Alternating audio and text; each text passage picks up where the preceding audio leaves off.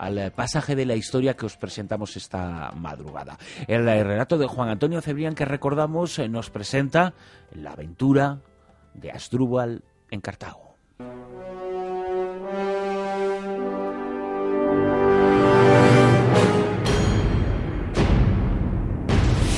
Hacia el año 800 a.C., los fenicios fundaron una de sus habituales colonias, en este caso en el norte de África, y la llamaron Cartago.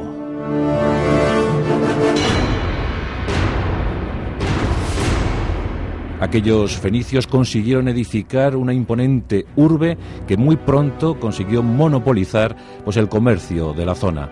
Los fenicios cedieron el testigo a los cartagineses sus auténticos y legítimos herederos hacia el año 500 a.C. Tan solo tres siglos después de su fundación, los cartagineses empezaron a prospectar el Mediterráneo occidental. Y desde luego sus navegaciones, su comercio, sus mercenarios impusieron las reglas a seguir desde entonces. Como era lógico, pronto chocaron con los intereses de otras potencias, en este caso la romana, la emergente República Romana, que había abandonado sus formas monárquicas, pues también quería mm, hacer eh, prevalecer sus eh, mandatos, sus eh, negociados en aquel Mediterráneo tan ambicionado por todos. Y con los siglos, tras algunos choques más frecuentes de lo que pudiéramos pensar, pues llegó, llegó lo inevitable, el enfrentamiento bélico, la guerra total. Se iba a discutir sobre quién debía prevalecer, quién debía asentarse en islas tan señeras como Sicilia o Cerdeña. Estallaba la primera guerra púnica, año 264 a.C.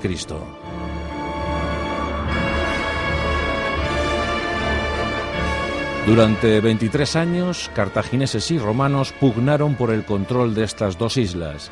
Fue una guerra cruel, sangrienta. Los romanos, con sus incipientes eh, legiones, su forma de entender la guerra, tan eficaz siempre. Los cartagineses, a base de pagar oro y plata a cantidades enormes de mercenarios que luchaban bajo las banderas cartaginesas. Finalmente el signo de los acontecimientos eh, se decantó por los romanos y los cartagineses tuvieron que asumir una humillante derrota en 241 a.C.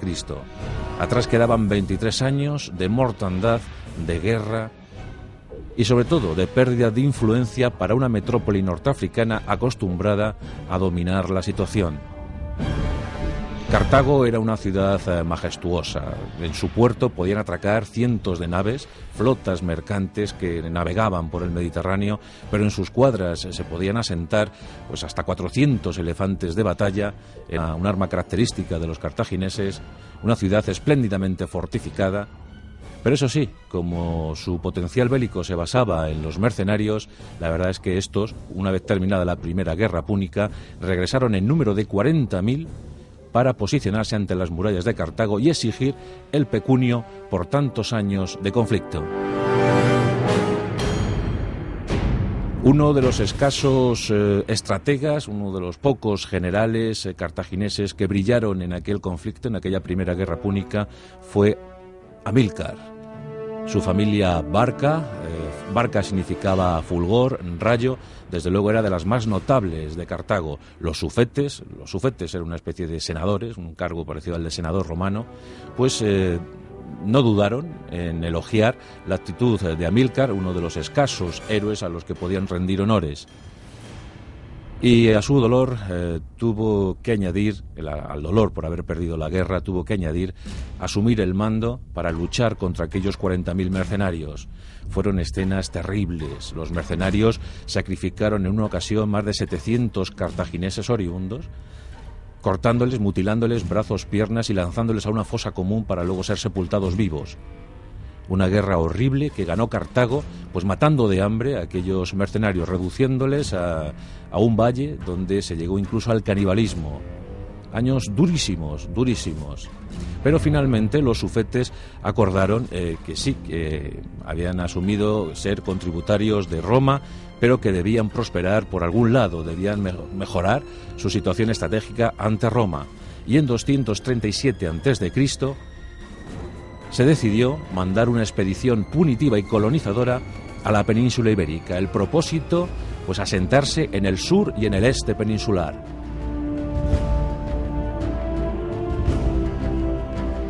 Los cartagineses odiaban a Roma. Los latinos les habían vencido, les habían infligido una humillación severísima. Y desde luego Amílcar Barca iba a intentar hacérselo pagar caro, carísimo. En un día indeterminado de ese año 237 a.C., Amílcar eh, cogió a su prole, a su extensa prole, ahí estaban sus leoncillos, sus vástagos varones, pues el propio Aníbal Barca, Asdrúbal, Ajón y Magón, esos cuatro varones a los que se sumó su yerno, llamado también Asdrúbal, y junto a ellos se encaminó al templo de Baal Hamán, el gran dios, el terrible dios de los cartagineses, aquel que exigía constantes tributos humanos en carne de niños. Se sigue discutiendo sobre si realmente se practicaron estos sacrificios masivos de niños en el templo de Baal Hamán, Parece que la, mayoría de los investigadores así lo atestigua, que sí, que sí se produjeron estos sacrificios y que fue un capítulo negro, negrísimo de los cartagineses. Pero en aquel templo, en aquel templo dedicado al dios voraz, el dios que comía con fuego a los niños, pues eh, Amílcar y sus vástagos y su yerno Asdrúbal juraron odio eterno a Roma.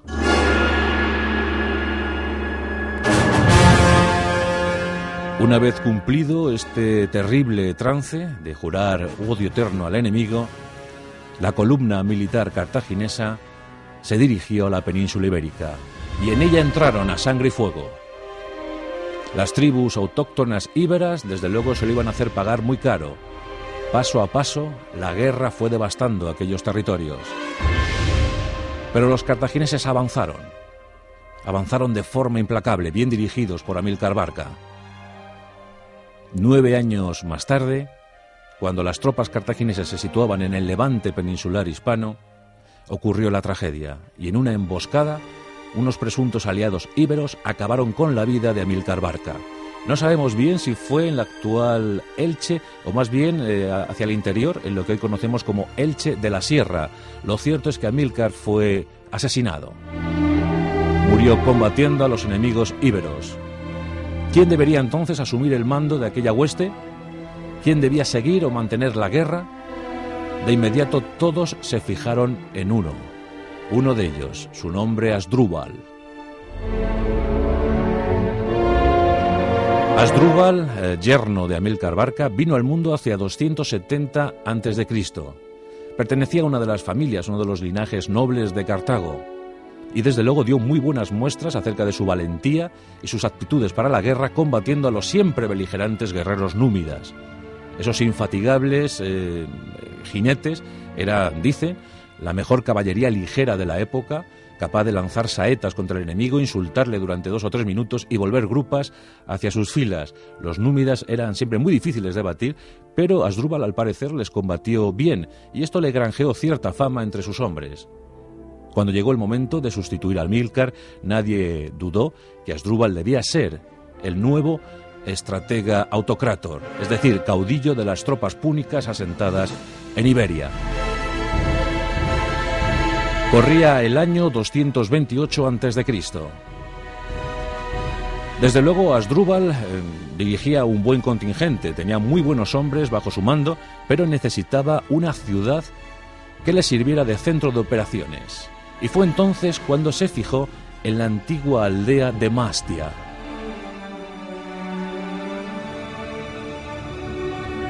Y allí empezó a levantar una capital, una capital a la que llamó Cart Hatzat, que los romanos conocieron como Cartagonova, la actual Cartagena. Esa fue la capital púnica, esa fue la capital de los cartagineses en la península ibérica. y era un centro privilegiado. Tenía una bahía marítima sin parangón en aquellas geografías y además eh, la ciudad, la nueva ciudad, estaba rodeada por impresionantes yacimientos eh, minerales, entre los que sobresalían los argentíferos, la plata, la ansiada plata que siempre buscaban los cartagineses. Pero también era una tierra muy apta para los cultivos y Asdrúbal intentó, y con éxito, pues eh, generar un negocio, un comercio con aquellos cultivos. Predominaban, por supuesto, las salazones, los salazones ibéricos, el esparto, bueno, pues una ciudad que de inmediato empezó a, prosperar. Y Asdrúbal como gran eh, regente de aquel territorio, lo que provocó un recelo más que justificado entre la clase de los sufetes en Cartago. Estos pensaban que los Bárquidas, la familia Bárquida, se estaba desligando a pasos agigantados de la metrópoli. Hombre, mm, dudaban, eh, pero no tenían toda la razón. Asdrúbal siempre permaneció fiel a Cartago benefició a la ciudad, eh, a su ciudad natal, con los grandes eh, beneficios económicos, los grandes recursos económicos que generaba Cartago Nova. Y eh, sus arcas rebosantes de plata fueron siempre a parar a Cartago en momentos de necesidad. Pero claro, la situación de Asdrúbal crecía, crecía minuto a minuto. Se acuñó moneda de plata con su efigie y esto desató un cierto malestar entre las factorías griegas que se asentaban en el noreste peninsular. Ahí estaban las ciudades eh, de la actual eh, Cataluña y algunas plazas importantes muy aliadas de Roma, tal era el caso de Sagunto. Estas ciudades factoría griegas solicitaron ayuda a los latinos porque se temían lo peor, se temían y con razón lo peor. Roma por entonces no estaba para muchos dispendios. En el norte de la bota italiana se preparaba una invasión de los celtas cisalpinos y esta invasión era lo prioritario. No obstante, Roma envió embajadores que se entrevistaron con Asdrúbal y sus notables. Durante semanas se acordaron negociaciones y finalmente en 226 a.C. se firmó un documento conocido desde entonces como Tratado de Liber, Tratado del Ebro. Este documento, firmado por los romanos con más prisa que pausa, otorgaba a los cartagineses amplia influencia por todo el levante peninsular. Se fijaba el Ebro como frontera natural, dejando de esa manera eh, algo más aliviados a los griegos asentados en el noreste. Y algunas cláusulas también se fijaron, como por ejemplo la inviolabilidad de Sagunto. No se debía atacar bajo ningún concepto Sagunto. En todo caso, fue la primera gran victoria política para los cartagineses tras el desastre, tras la catombe de la Primera Guerra Púnica. Por fin empezaban a respirar. La colonia cartaginesa en Iberia eh, prosperaba, avanzaba y todo hacía ver eh, que el futuro sería halagüeño para Asdrúbal y los suyos. Cartago volvería a sacar la cabeza. Qué triste eh, es eh, la historia en algunas ocasiones y cuando nos encontramos con una figura eh, ciertamente relevante y, bueno, pensar lo que hubiese podido ser de, Iberia, de seguir Asdrúbal unos años más, pero en 221 a.C. Asdrúbal falleció y falleció asesinado. Él se había casado con una princesa local y esto pues también le había supuesto la devotio, la tradicional devotio íbera. La devotio era la fidelidad que los guerreros de la tribu juraban al líder y le seguían hasta la muerte. Eh, por eso también en muchas ocasiones los romanos o sus enemigos ganaban las batallas, porque simplemente con eh, asestar un golpe o matar al líder de aquella tribu, el resto de los guerreros pues se rendía, se rendía o se aliaba con los vencedores. Bueno, pues en este caso muchos íberos juraron devotio a Asdrúbal en aquel tiempo también existía la clase esclava y en un asunto, en un capítulo poco aclarado, se supone que un esclavo de origen eslavo asesinó a Asdrúbal por una disputa, una controversia, bueno, pues desenvainó su espada, suponemos que una falcata íbera, y con ella pues acabó con la vida del gran estratega, del gran estratega autocrato, del caudillo de los cartagineses en Iberia. No, no llegó a cumplir los 50 años de edad. Un hombre magnífico llamado el Bello, por su inmejorable aspecto morfológico, sus hombres así le, le consideraban un hombre bello, un hombre guapo, pues no llegó a cumplir los 50 años. Con 49 años falleció asesinado por este supuesto esclavo eslavo. Vaya usted a saber quién era realmente el asesino de Asdrúbal. Otros han especulado que fue un enviado de Cartago, de la propia Cartago. Otros cuentan que fue un guerrero, un soldado íbero. Nunca lo sabremos fehacientemente. Pero quedaba la incógnita de averiguar quién sucedería a Asdrúbal. Había fallecido Amílcar, había fallecido Asdrúbal. ¿Quién estaría en condiciones de eh, liderar a los cartagineses en Iberia? De inmediato, todos volvieron sus ojos, sus miradas hacia un joven de apenas 25 años de edad y de nombre Aníbal. En ese año 221 a.C., Aníbal asumió con honor el liderazgo de sus hombres, más entregados a los Bárquidas, a su familia, que realmente a Cartago.